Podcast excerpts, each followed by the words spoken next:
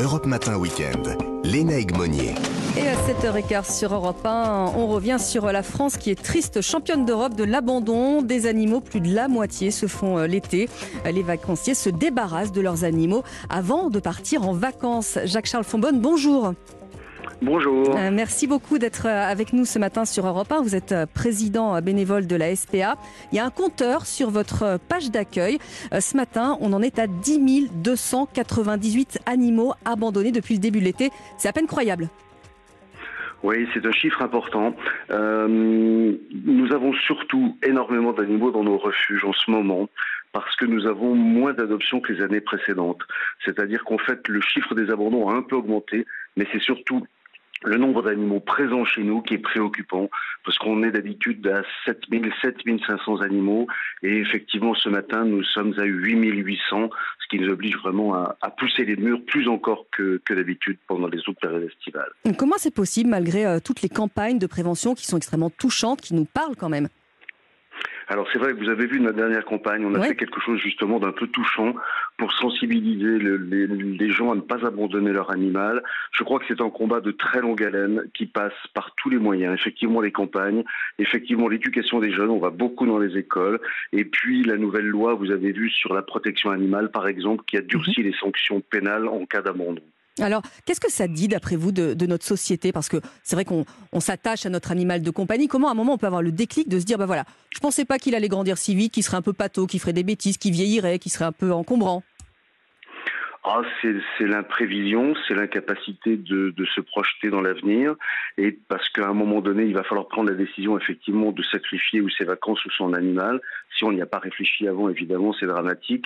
Et puis, c'est quelque chose contre lequel, contre laquelle nous, nous luttons tout le temps, c'est-à-dire que c'est la marchandisation de l'animal. Mhm. C'est un jouet, on a joué avec, et puis finalement, maintenant, on s'en débarrasse. Ah oui, c'est assez, euh, c'est quelque chose d'assez symptomatique de notre de notre époque.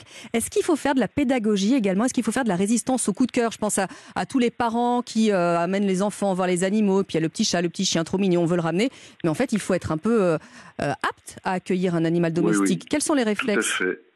Alors, il y, a, pas mal de choses qui se mettent en place.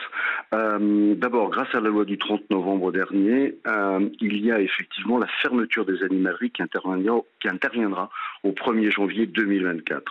Ensuite, comme je vous le disais, nous allons dans les écoles, nous, nous sensibilisons les enfants. Et puis, le décret est sorti avant-hier qui maintenant fait obligation aux associations, mais ça nous le faisions depuis longtemps, et aux éleveurs de faire signer aux personnes qui viennent prendre un animal un certificat d'engagement. C'est-à-dire qu'on va leur expliquer quels seront les besoins physiologiques de leur animal, mais surtout, il y a un terme qui me paraît intéressant, c'est celui de l'engagement. Parce que c'est un véritable engagement pour la vie, au moins pour la vie de l'animal, que, que celui d'aller en choisir un chez un éleveur ou, ou dans un refuge. Ce qu'il faut dire aussi, je pense, parce que les gens ne le savent pas forcément suffisamment, c'est qu'au-delà d'une trahison, parce que je veux dire, si on a la lâcheté d'abandonner son animal, il faut essayer d'avoir le courage de le regarder dans les yeux au moment où on va le faire. Mais c'est surtout une infraction pénale et c'est un délit, c'est-à-dire que ça relève du tribunal correctionnel. Vous encourez une peine qui peut aller jusqu'à 5 ans d'emprisonnement et 75 000 euros d'amende avec une inscription au casier judiciaire. il faut évidemment savoir que la SPA se porte partie civile systématiquement et qu'on ne lâche pas, selon l'expression, les gens qui ont commis cette infraction. Alors vous disiez tout à l'heure que vous cherchiez des familles d'accueil. Est-ce qu'il y a des régions plus touchées que d'autres? Comment se sentent les bénévoles de la SPA Ils sont à bout? Alors, les bénévoles et les salariés sont à bout, vous imaginez, euh, surtout par les conditions climatiques que l'on que l'on connaît actuellement. Alors nous avons des bénévoles qui travaillent sur nos refuges, qui aident, je dirais, matériellement nos, salariés. Et puis, et je les en remercie vraiment, nous avons des bénévoles qui sont des familles relais, c'est-à-dire que lorsque nous sommes à saturation, comme c'est le cas actuellement, ils nous prennent des animaux temporairement. Alors évidemment, on continue à payer la nourriture, les frais mhm. vétérinaires s'il y en a besoin, mais ça nous permet de faire un petit peu de place.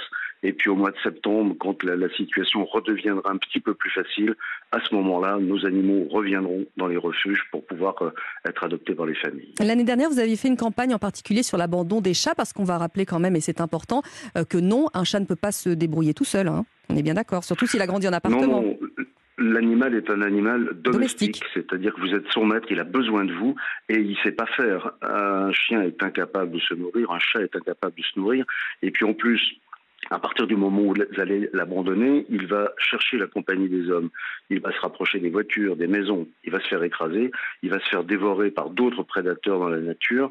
Euh, c'est une quasi-condamnation à mort que l'acte d'abandon, et je pense que c'est pour ça que le législateur l'a si sévèrement euh, réprimé. Merci beaucoup. En tout cas, on rappelle qu'on peut se rendre hein, sur le site de la SPA, vous cherchez des familles d'accueil en ce moment, euh, vous en avez bien besoin, et on fait un appel à tous nos auditeurs si jamais vous voulez accueillir un animal animal de compagnie chez vous. Merci beaucoup Jacques-Charles Fonbonne, président de la SPA, d'être venu ce matin sur Europe 1.